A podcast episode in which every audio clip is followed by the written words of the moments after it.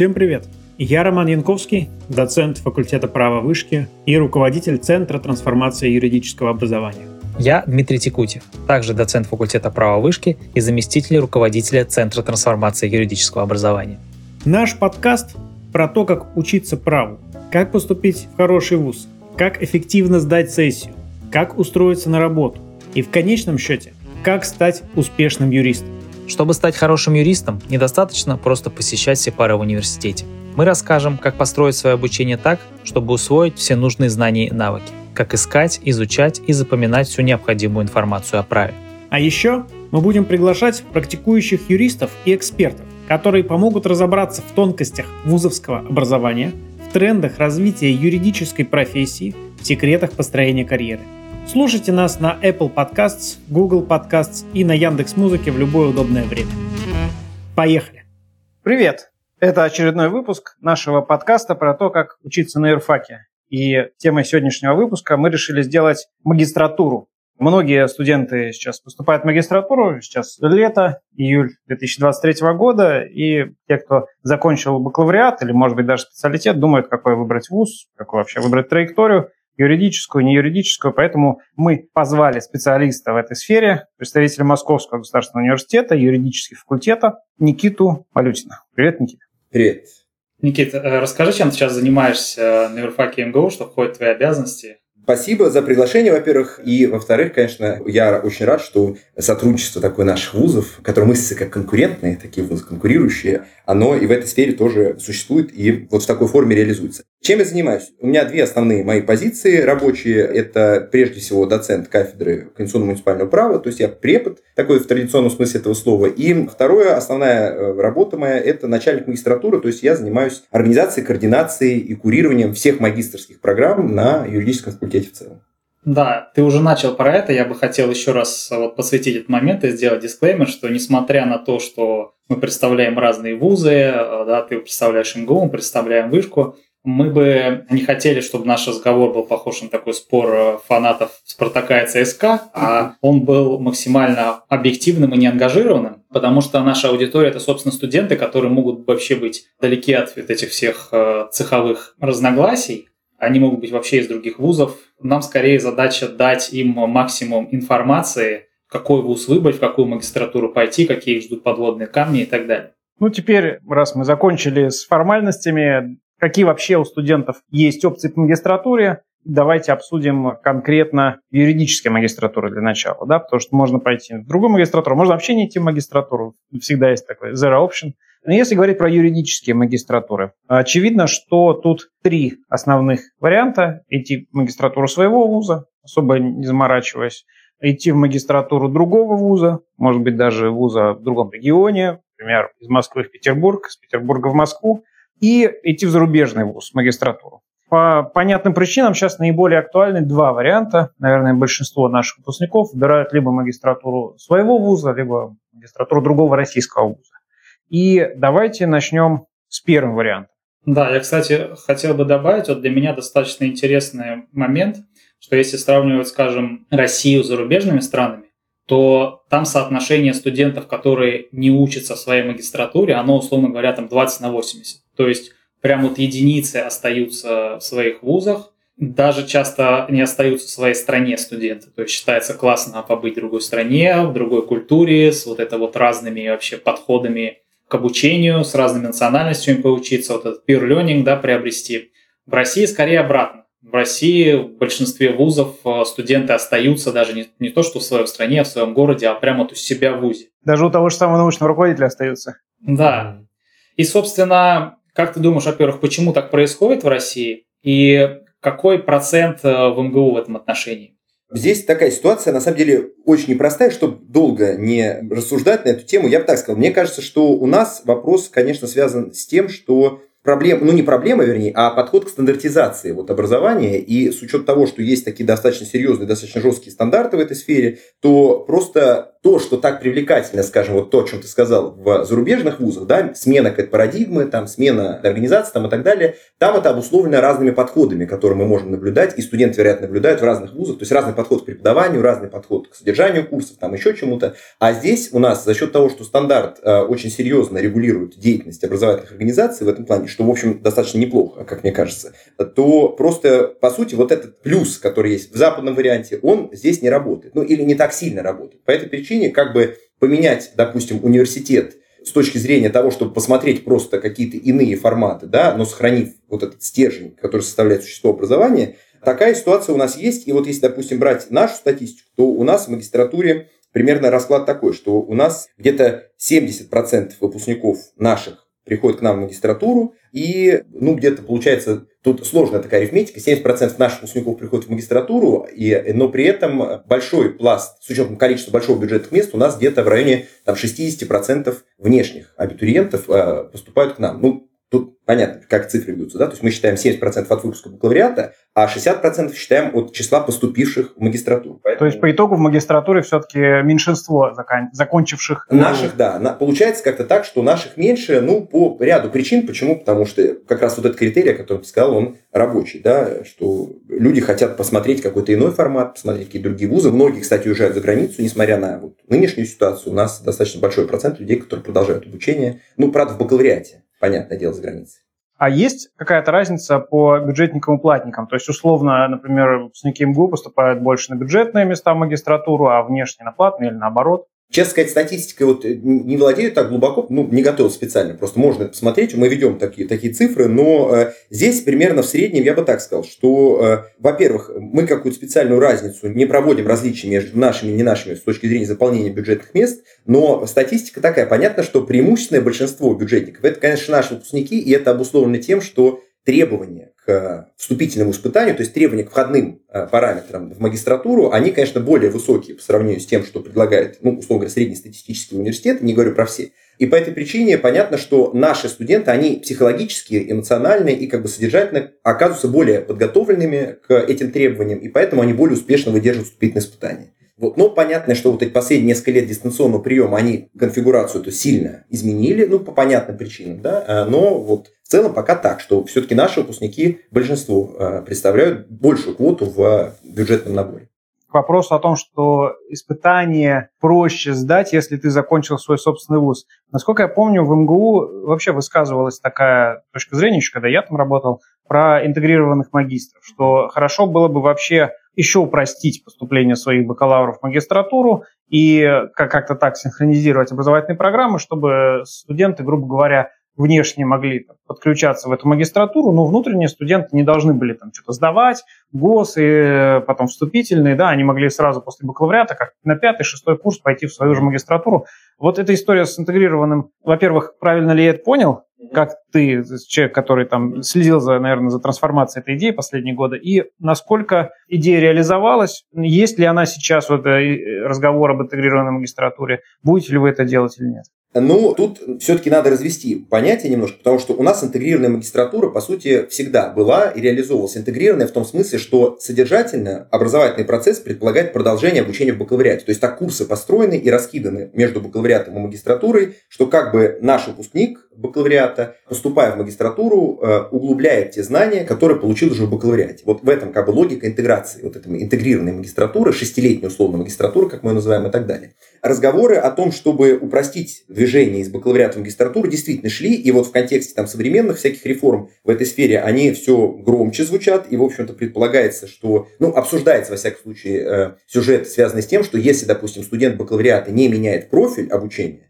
то он может продолжить обучение в магистратуре, ну, хотелось бы так, да, чтобы он продолжал обучение в магистратуре без сдачи вступительного испытания, но, видимо, с более усиленным вариантом госэкзамена, государственной аттестации в бакалавриате. Мое субъективное мнение, что это как бы не совсем правильный подход. Почему? Потому что, ну, такая, условно говоря, социальное назначение Московского университета, оно в том числе должно выполнять функцию, вот, вот эта статистика, о которой мы раньше говорили, она тоже это показывает, что все-таки мы должны привлекать как бы внешних студентов, и коль скоро мы говорим о том, что магистратура – самостоятельный уровень, понятно, что все абитуриенты должны иметь доступ к этому уровню на равных. То есть в этом философия, в этом логика вот этой магистрской системы и так далее. Скажи, пожалуйста, вот насколько я помню, ты заканчивал специалитет. Если бы ты сейчас заканчивал бакалавриат МГУ, ты остался бы на юрфаке в магистратуру или какие-то другие варианты рассмотрел? Сложный вопрос. Ну, у меня как бы две здесь причины. Я бы так сказал. Во-первых, я, ну, в хорошем смысле фанат Московского университета по ряду причин и как бы понимая даже все трудности там и сложности и так далее. Университет как родина может быть только один. Понимаете? Ну, так вот так я могу на это ответить, на этот вопрос. Мать, а мать родная. Да, да, да. А что касается системы обучения, ну, наверное, да. Я объясню почему. Потому что, ну, я думаю, что мы, может, позже об этом тоже будем говорить сегодня. Просто мой, ну, там, я сейчас могу говорить, траектория или там вектор развития, он предполагал какую-то академическую такую дальнейшую деятельность и так далее. И все-таки магистратура – это такой шаг предварительный перед аспирантурой и дальнейшим продолжением обучения. Поэтому понятно, что в моем э, таком нынешнем восприятии своей жизни, я думаю, что магистратура, аспирантура, то есть все так же, только, получается, на год дольше. Ну, наверное, да.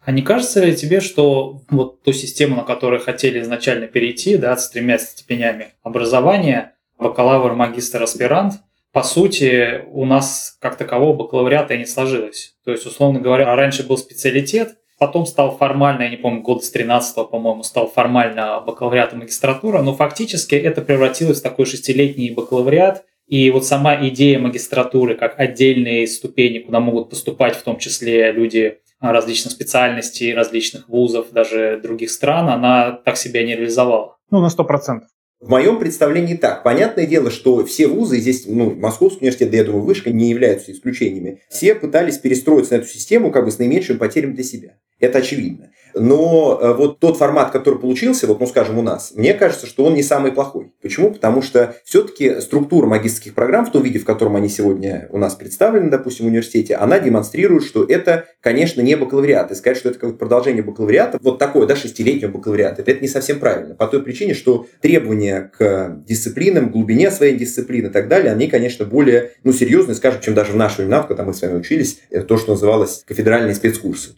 Сейчас то, что в магистратуре, это совсем не то, что было в наши времена на уровне специализации на четвертом-пятом курсе. Поэтому мне кажется, что, во всяком случае, какой-то серьезный шаг в этом направлении мы сделали. И второй момент, понимаете, все-таки говоря о магистратуре, вот в чем наша проблема-то вообще российская? В том, что этот опыт, он как-то был не совсем, как мне кажется, полный и правильно осмыслен. Почему? Потому что, ну что такое магистратура в гуманитарных специальностях вообще? То есть, вот что мы ждем-то от нее, от магистратуры в гуманитарной специальности? Да, вот что вы ждете, например?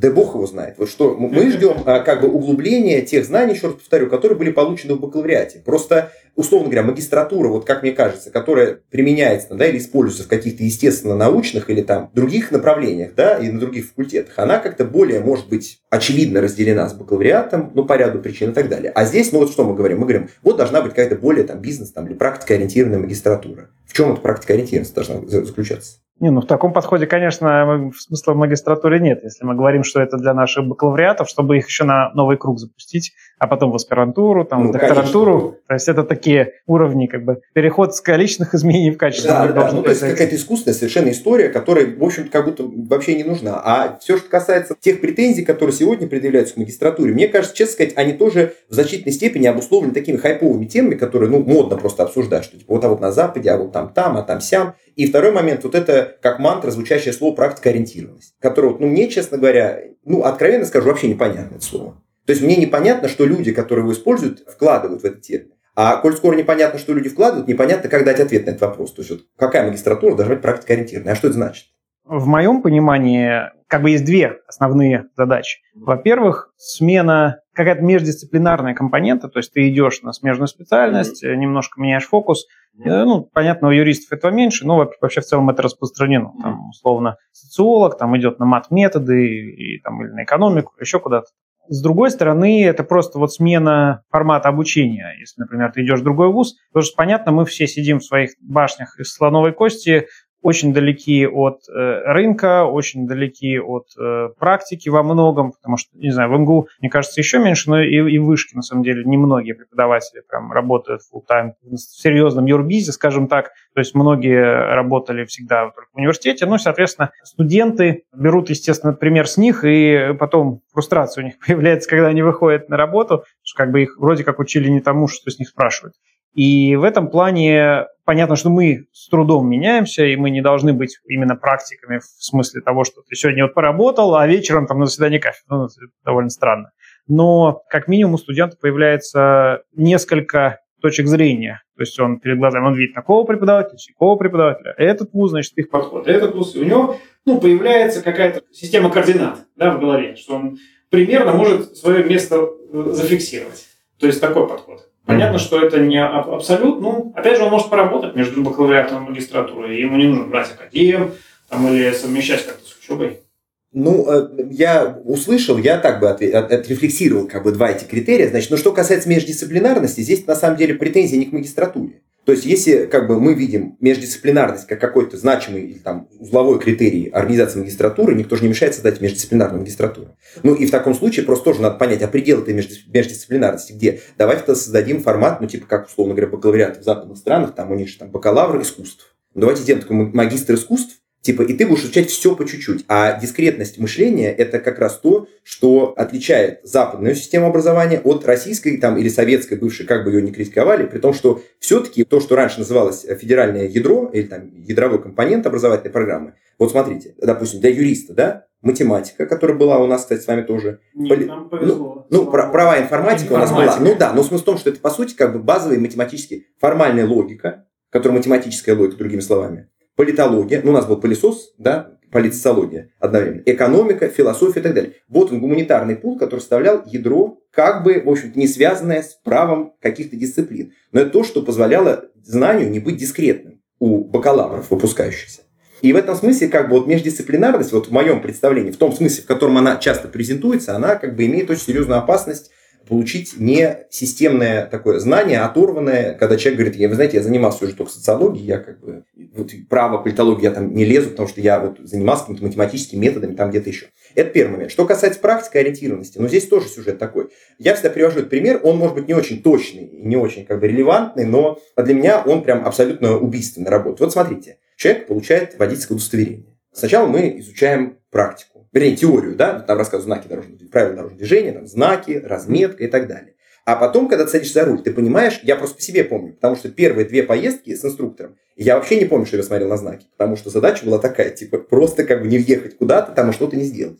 И ведь это же навык, который как бы на третий раз ты садишься, ты понимаешь, что уже как бы знаки автоматом у тебя смотрятся, то есть ты как бы уже вот так начинаешь спокойно все это дело воспринимать, а на 25-ю поездку ты уже вообще как бы одной рукой вот так, значит, это куришь параллельно, да, и начинаешь вращать этот руль и так далее. То есть это навыки, которые не всегда, э, может быть, университет должен прививать. И второй момент, вот смотрите, тоже, когда мы говорим о практике ориентированном образовании. Есть прекрасный юрист, великолепные практики, чудесные люди, топ, я не знаю, там, первый из первых и так далее но абсолютно отвратительные преподаватели. Мы же знаем таких, мы фамилии даже можем назвать сейчас. Поэтому, когда мы говорим, что этот человек приходит в аудиторию и начинает рассказывать, какой он великолепный, гениальный, как сколько он судебных процессов выиграл, это ли практика ориентированное образование? Это нужно студентам, которые пришли получить знания, а не послушать э, выдающуюся историю какой-то замечательной личности. Ну, то есть, мне кажется, что какой-то баланс между вот этими двумя критериями, он э, должен находиться, и мы не должны как в таком экстазе пребывать и говорить, вот практикоориентированная магистратура. Все-таки это э, такой как бы... А магистратура это прежде всего, поскольку это образование, это прежде всего о знаниях, умениях, навыках. Вот об этом разговор.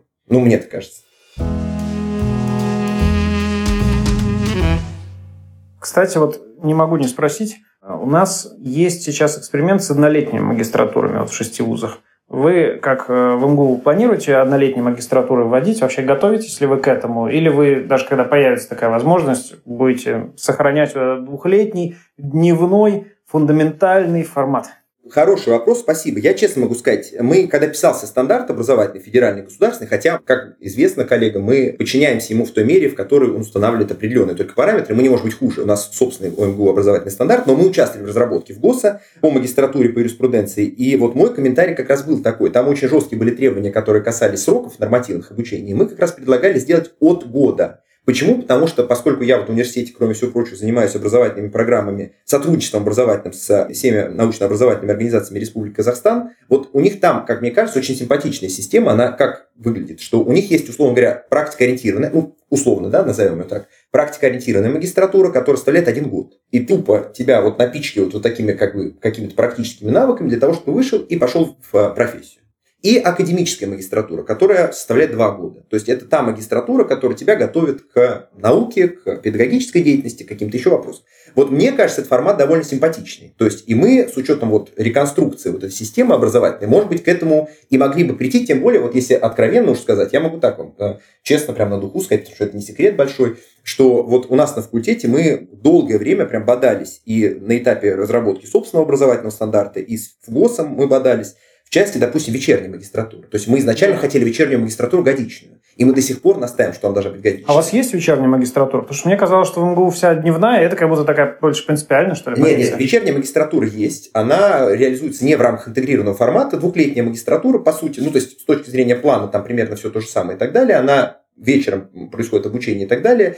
Ну, сложность с ней именно в том была, что она была двухлетняя, и, собственно, с точки зрения такого рыночного подхода, она была не очень востребована, потому что люди не понимали, как бы, что два года они будут делать. И, откровенно сказать, с точки зрения университета мы были вынуждены напихивать в эту магистратуру дисциплины, чтобы наполнить учебный план на два года. По сути, год вполне Абсолютно согласен. Вот в этом у нас э, в вышке все магистратуры вечерние. Единственное исключение, по-моему, была магистратура вот э, Сергея Савельева и Артема Карапетова «Частное право», mm-hmm. которые принципиально делали дневную. Но и то, мне кажется, что двухлетняя дневная магистратура – это слишком. То есть студенты все равно начинают работать. Очень сложно человека в таком возрасте, уже сознательном, там сколько, 24 года, держать, э, говорить, вот ты еще два года не будешь работать, будешь, значит, ходить на пары, там, слушать лекции. И при этом один год еще можно можно было бы, как вот на LLM сказать, все, там у тебя, даже если ты работаешь где-то, бери отпуск, там, копи деньги. GPR это называется часто за рубежом, вот они, когда ты поработал пару лет, это, кстати, тоже большое отличие России от Европы, что у нас, как правило, идут 80-90%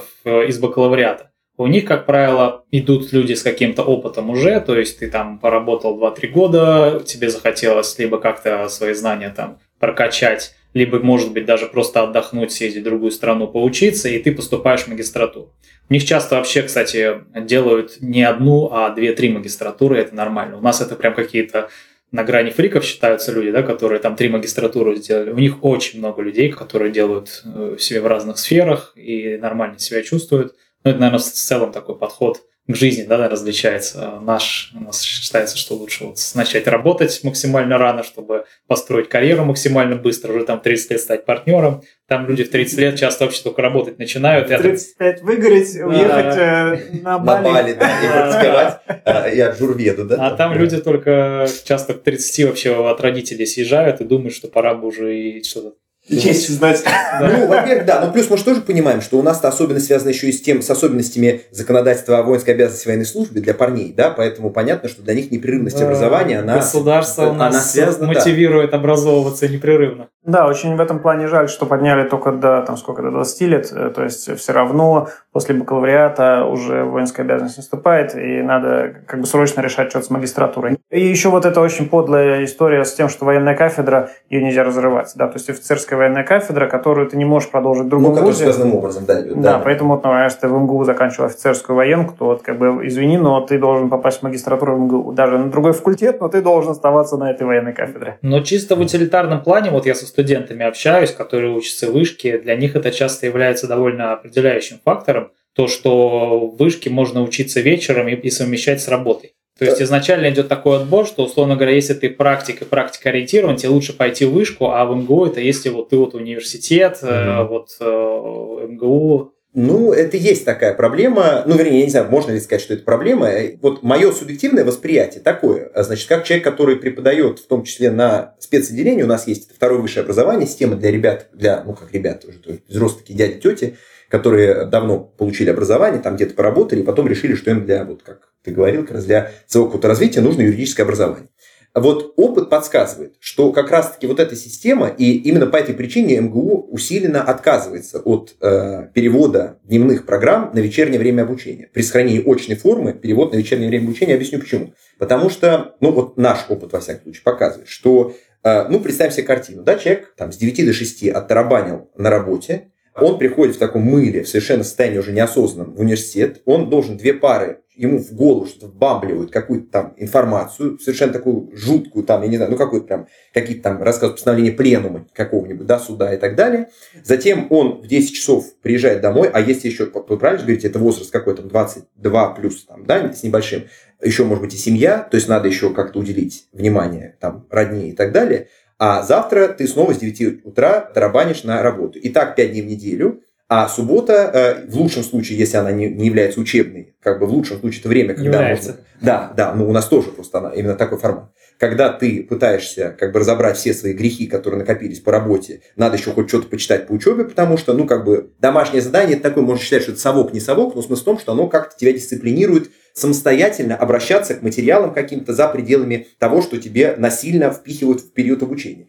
И понятно, что просто жизни вообще никакой нет. Или просто люди благополучно забивают на это дело вообще и говорят, ну, типа, я вот два года отсижу, там год отсижу, не важно, полтора, не имеет значения, получу диплом свой, чтобы он просто стоял у меня на полке и дал мне какую-то строчку в резюме, как, что я буду более крутым, э, допустим, парнем по сравнению с кем-то там еще, и вот буду прекрасно учиться. Поэтому у нас опыт показывает, вот, допустим, сравнение бакалавриата дневного и бакалавриата вот этого спецотделения второго высшего, что уровень несопоставимый, конечно несопоставимы. Именно по этой причине вот я все-таки очень сильно разделяю, поддерживаю дневную форму обучения, хотя, э, конечно, мы не препятствуем ребятам, которые работают. Понятно, что как бы это их выбор, мы здесь... Это та вот сакраментальная фраза, что раньше студенты учились подрабатывать, а сейчас работают подучиваясь. Ну, это каждый для себя выбирает. Здесь тут сложно что-то, какой-то рецепт дать. Ну, конечно, на самом деле они почти все работают, так или иначе, тем более сейчас очень много форм гибридной занятости. Да, есть, у нас 86% примерно да. магистров уже трудоустроены в период да, да, и они, более того, даже вот работая в фирме, там, а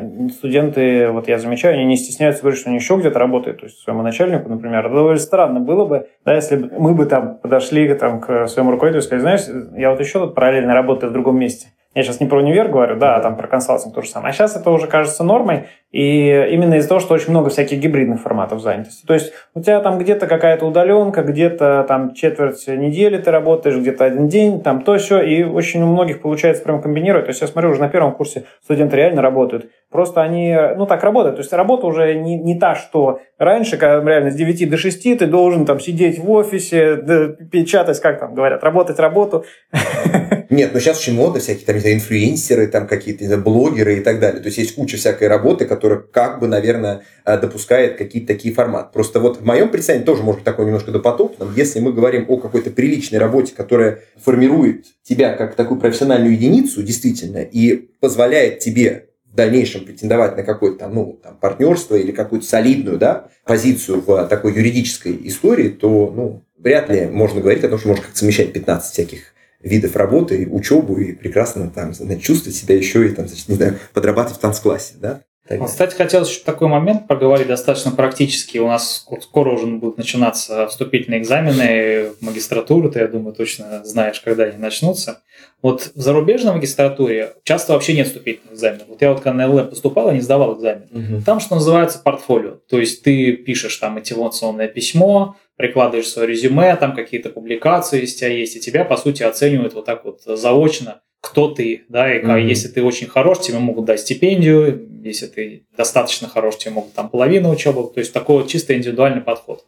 В России часто проводят вступительные экзамены. Ты сам считаешь, вот какой оптимальный должен быть формат, а особенно учитывая то, что в МГУ есть еще как бы третий вариант, да, это различные олимпиады, которые проводятся и в том числе позволяют своим студентам иметь некое преимущество, как ты считаешь, что должно быть? Или это должен быть комбинированный, там какое-то количество очков должно вот за каждое из этого начисляться? Во-первых, небольшая оговорка, да, то есть если мы говорим про Олимпиады, ну вот для магистратуры у нас это называется универсиада, это явление, оно все-таки рассчитано не только на своих, и может быть даже не столько на своих, сколько в целом на талантливых ребят. То есть и поэтому, в принципе, все выпускники бакалавриата, будущие, да, потому что она же проводится на четвертом курсе, все имеют возможность по универсиаде пройти, и вот у нас традиционно там 2-3 человека с вышки по универсиаде проходит, там человек 3-4 с э, СПБГУ, э, становятся победителем универсиады МГУА, довольно активно участвуют. То есть, ну, как бы это как раз-таки формат, который позволяет, вне зависимости от вуза, привлекать ребят, которые замотивированы, талантливые, как-то организованы и планируют свое обучение в магистратуре. Значит, это первый, ну, такое э, небольшое дополнение. А что касается формата, вот как мне кажется, здесь, понимаешь, какая история? Если говорить о западном вот этом стиле, мне кажется, что здесь мы, опять же, не учитываем очень много факторов. Но первый фактор, ты сам о нем сказал, что, в общем, отношение к обучению и к стратегии своей в этой области, оно немножко разное. То есть все-таки у нас как-то принято, что обучение должно быть непрерывным и таким завершенным. То есть мы должны получить какую-то финальную точку, это какой-то финальный диплом, ну типа специалист или магистр сейчас, и после этого уже заниматься карьерой как бы и не возвращаться к образованию ну, для единиц. Ну, это не то, что наша точка зрения, просто ну, имею более в виду, распространено так. Предыдущая, как... скажем, точка зрения. Я бы сказал, на такой предыдущей индустриальной формации, да, вот когда считалось, что человек должен там к 25 годам выучиться и потом всю оставшуюся жизнь работать. Ну да, ну то есть смысл Сейчас же как бы человек э, формат жизни, что ты работаешь, учишься, работаешь, потом переучиваешься, потом опять работаешь. То есть образование это такое какое-то, как у самурая, да, нет цели, есть только путь. Ну, может быть, но я имею в виду, что как бы большинство, то есть вот наиболее такая распространенная именно парадигма вот такая. Да. И по этой причине очевидно, что использовать какие-то иные форматы, скажем, как э, портфолио, что-то такое, не очень удачный подход, ну, по понятной причине, да, потому что, во-первых, огромная масса абитуриентов, которую надо отфильтровать и так далее. Второй момент какой? К сожалению, и здесь, кстати говоря, западные страны, они, ну, вот я, например, могу сказать по куче немецких университетов, в которых я имел, имел счастье, ну, я полный LLM не получал, но обучался там, в общем, за границей.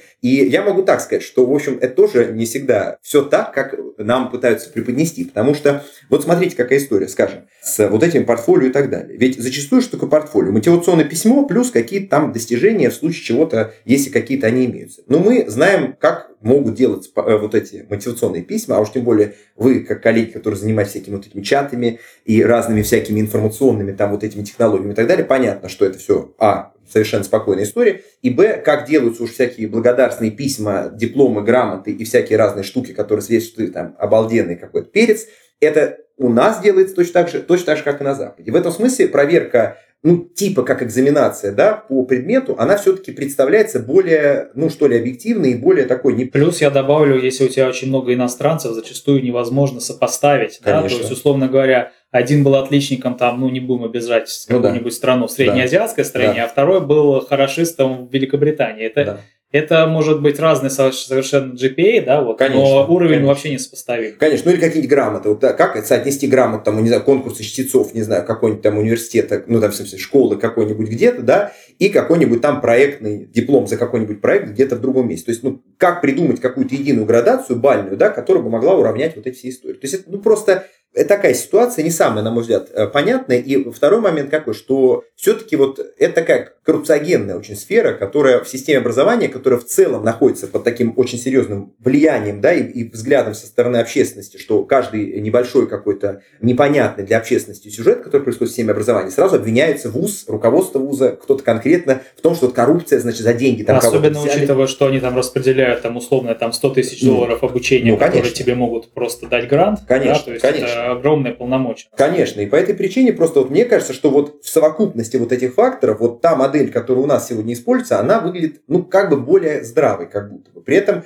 понятно, это не означает, что мы должны вот в нее вот так, значит, втемяшиться и вот сидеть говорить, боже, никаких инновационных там или новых каких-то подходов и так далее. Собственно, вот универсиада это и был один из взглядов и один из подходов, попытка такая отойти от такого традиционного экзаменационного варианта и привлекать талантливую молодежь, талантливых абитуриентов через иные вот такие конкурсные как бы форматы, которые позволяют им поступить без экзаменов. Смотри, Никита, что касается опыта работы. Вот мы говорили про то, как э, магистранты работают во время учебы, а тех магистранты, которые работали в бакалавриате или пришли, например, в магистратуру после паузы, поработав где-то. Вот как у вас в МГУ это учитывается? И как ты сам считаешь, вот этот опыт работы, он должен быть каким-то критерием, помимо портфолио, что человек работал, то есть он уже осознанно пришел, может быть, как-то более эффективно сможет эти знания использовать? Ну, здесь я, может быть, так немножко поступлю неприлично. Вот вопрос на вопрос отвечу. Смотри, вот моя специализация – конституционное право, узкая специализация – конституционный судебный процесс. Вот какая у тебя должна быть практика, скажем, для того, чтобы ты мог ее зачесть для поступления? Вот, скажем, ты пишешь какие-то жалобы в Конституционный суд. Сам факт вот этого должен иметь какое-то значение. Ну, ты так это говоришь однобоко, что, значит, практика нужна, потому что человек уже будет знать то, зачем он как бы пришел учиться. А тут же есть еще такой фактор, может быть, человек поработал и как минимум уже понял, чем он не хочет заниматься, и такой, все, мне нужна эта магистратура по конституционному вот это праву. Вот модное что... слово осознанность, да, которое сейчас из каждого... Да, то есть он в Следственном комитете поработал и такой, нет, я хочу конституционным правом заниматься. И он приходит к вам, и вы видите, что он, ну, как бы лучше, чем вчерашний бакалавр, который вообще нигде не работал, и такой, ну, конституционный прикольно звучит, там, мне нравился являлся семинарист. В общаге поживу еще два года. Э, да, ну а тогда просто непонятный изначальный вопрос. То есть, по сути, мы смотрим на человека, а не на то, что имеет ли он какую-то практику. То есть человек уже пришел осознанный. Не просто он показал трудовую книжку, в которой написано, что три года я где-то работал. Понимаете? То есть это же немножко другой все-таки контекст. Вот именно поэтому я задал этот вопрос. Потому что с практикой проблема такая же, как вот то, о чем мы говорили, с сопоставлением, с верификацией этих результатов. То есть как верифицировать эту практику. Как ее сопоставить с профилизацией образования, тем более, что мы сейчас говорим очень активно о междисциплинарных, как, ну, то есть о развитии междисциплинарного направления, и что с чем мы даже сопоставлять, насколько практика должна отвечать вот этой междисциплинарности, может ли она вообще отвечать по ряду направлений там, и так далее. И, кстати, да, я тебя да. перебью, а сколько нам рассказывали наши вот, все преподаватели, у них же в советское время было такое правило, что ты должен по специальности, по-моему, два года был отработать, только тогда ты мог поступать на юрфак. Ну, такой, типа, да, как там подфаки были разные всякие истории, но это как бы мы говорим о входных требованиях в специальность для того, чтобы все-таки, ну, как у нас, да, говорят традиционно, юристы и врачи, это, в общем, довольно специфическая отрасль знаний там и так далее, которая предполагает, ну, какую-то вовлеченность. Осознанность. Да, да, да. вот Потому это. что вот эти вот люди, которые, я вообще такую фразу слышал, что, значит, на юрфак идут э,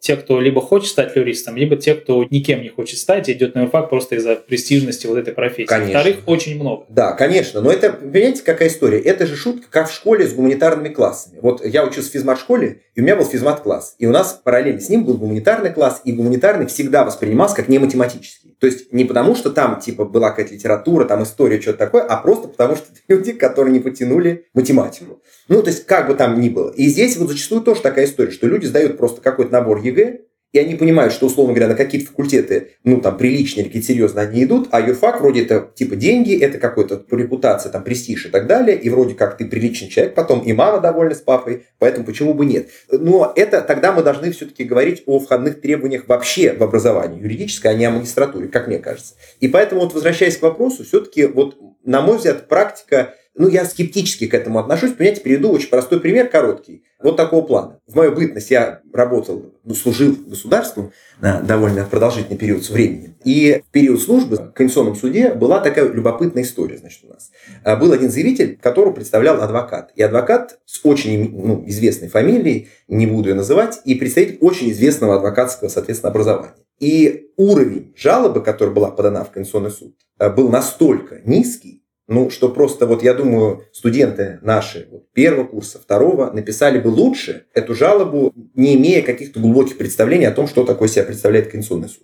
И поэтому, понимаете, условно говоря, вот пришел бы этот человек, предположим, вот пришел бы он поступать в магистратуру. Значит, на нас бы, конечно, сработала прекрасная его визитная карточка, какой-то прекрасный стаж и так далее, а насколько его практика, насколько она вообще как бы релевантна тому, чему мы будем обучать. При, при том, что его практика еще сформировала у него в голове убежденность, что он уже гений, юрист и что мы, так сказать, будем ему впаривать какие-то такие теоретизированные конструкты, которые вообще на практике не так работают. То есть нам придется ломать его вот эту деформацию профессиональную, которая уже у него сложилась по итогам там двух, трех, пяти, десяти лет работы. То есть, насколько нужно тогда такое образование, вот я здесь, честно говоря, сомневаюсь. Все-таки образование должно хорошо ложиться, когда сознание гибкое, когда оно еще подвержено какому-то воздействию. Потому что так или иначе образование, и мы хотим этого или нет, это форма пропаганды такой, поэтому тоже пропаганда знаний, поэтому как бы... Ну, это, конечно, смотря какая магистратура, потому что если у нас магистратура такая более теоретизированная, фундаментальная, то, наверное, преподавателю было бы сложно, особенно там, молодому преподавателю, объяснять такому вот прожженному адвокату, что он там не, не разбирается в каких-то теориях.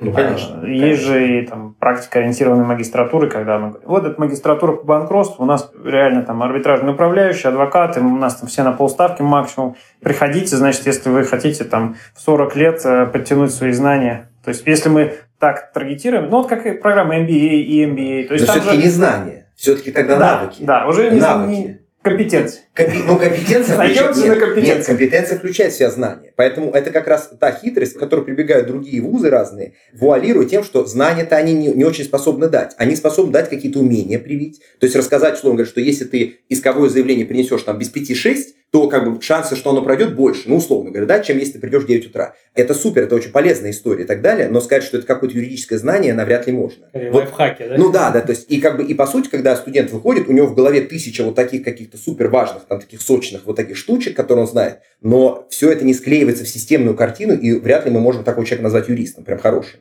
который может сам выносить какие-то суждения, там, правового характера, не только. Поэтому здесь, мне кажется, все-таки знания не надо пускать. За словом компетенции скрывается прежде всего знание, а потом уже навыки и умения, как индикаторы, да. Да, давайте будем подходить к концу. Мы обычно гостей спрашиваем что-нибудь топ-3. Тебя как представителя МГУ, учитывая, что нас смотрят большое количество потенциальных абитуриентов магистратуры, мы, конечно, не можем не дать тебе шанс как-то порекламировать Альма-Матер, поэтому скажи нам, пожалуйста, топ-3 причины, по которым студент должен выбрать магистратуру в МГУ. Я бы так ответил. Я бы остановился на одном единственном. Ну, ладно, две вещи. Две вещи назову. Первая вещь, конечно, это Московский университет сам по себе. Опять же говорю, люди, которые в нем однажды оказались, они понимают, что это навсегда. Московский университет навсегда. А второй момент, если уж прям так конкретно говорить, да, вот действительно с ориентацией на людей, которые думают и там выбирают, и как-то анализируют какие-то вот эти подходы к выбору магистратуры. Все-таки чем хорош Московский университет как научно-образовательный центр? Тем, что в нем сформирована фундаментальная научно-образовательная школа. А школа, понимаете, это все для университета. То есть имеется в виду, что, вот смотрите, я всегда привожу такой пример на себе. Вот, допустим, я ученик профессора Авакьяна который ученик своего учителя, который ученик своего учителя, и его учитель, по сути, там вот, если вот так разматывать эту цепочку, в конечном итоге мы понимаем, что традиция преподавания конституционного Писал права... правду, да? Ну, типа, да, она берется с 1755 года, фактически. Вот мы в этом году, наш кафедра отметила 160 лет, представьте. И, по сути, традиция преподавания конституционного права, она такая 160-летняя в этом плане, и так или иначе мудрость вот это поколений, она, ну, я скромно надеюсь, что в нас немножечко, ну, как бы откладывается и, может быть, приумножается, дай бог. И я своих учеников, уже там аспирантов, воспитываю в традиции кафедры с какими-то новыми достижениями, да, современной науки, там, техники и так далее. Поэтому вот эта школа, она при любых совершенно негативных там, факторах, влияниях и так далее, она является стержневой. И поэтому какие бы там внешние, внутренние факторы тебя не отвлекали, да, и не создавали такое ощущение, что все там не очень хорошо, школа, она, хочет или нет, формирует тебя как личность, формирует тебя как профессионал. Школа. А она в МГУ есть, конечно. Ну, давай я за тебя еще третью причину назову. Вы, вы ждете общагу магистранта? Э, еще раз? Общежитие магистранта. Да, конечно. Ну вот, да. отличная причина. А, да? Ну, конечно, да, общежитие прекрасно. Да, тем более общежитие строится новое сейчас в МГУ, поэтому... С видом на ГЗ. С на Ленинских горах, да, на Ленинских горах строится... Один уже корпус построен большой, сейчас вот строится еще рядом с кластером Ломоносов, как раз будет видно ИНТЦ, Воробьевы горы, так что там солидно. Главное, что видно ГЗ. Да, ну, в том числе, да, да, да. Спасибо, что пришел, Никит. Я уверен, что слушатели меня поддержат. Очень рад слышать такую альтернативную точку зрения по многим вопросам, потому что мы тут, конечно, пытаемся продвигать магистратуру вышки, и очень нечасто получается без посредников общаться с представителями магистратуры МГУ, РЧП, других вузов. И мне кажется, это такая хорошая традиция, которую надо обязательно продолжить. Да, спасибо, я согласен абсолютно. Мне кажется, что диалог – это всегда хорошая форма выявления каких-то там, ну, слабых мест, и самое главное – обнаружение какого-то такого баланса и такого консенсуса, достижения такого консенсуса. Главное – обнаружение общих мест. Да, да, да. Почему говорю, что консенсус – это наше все. Спасибо. Спасибо.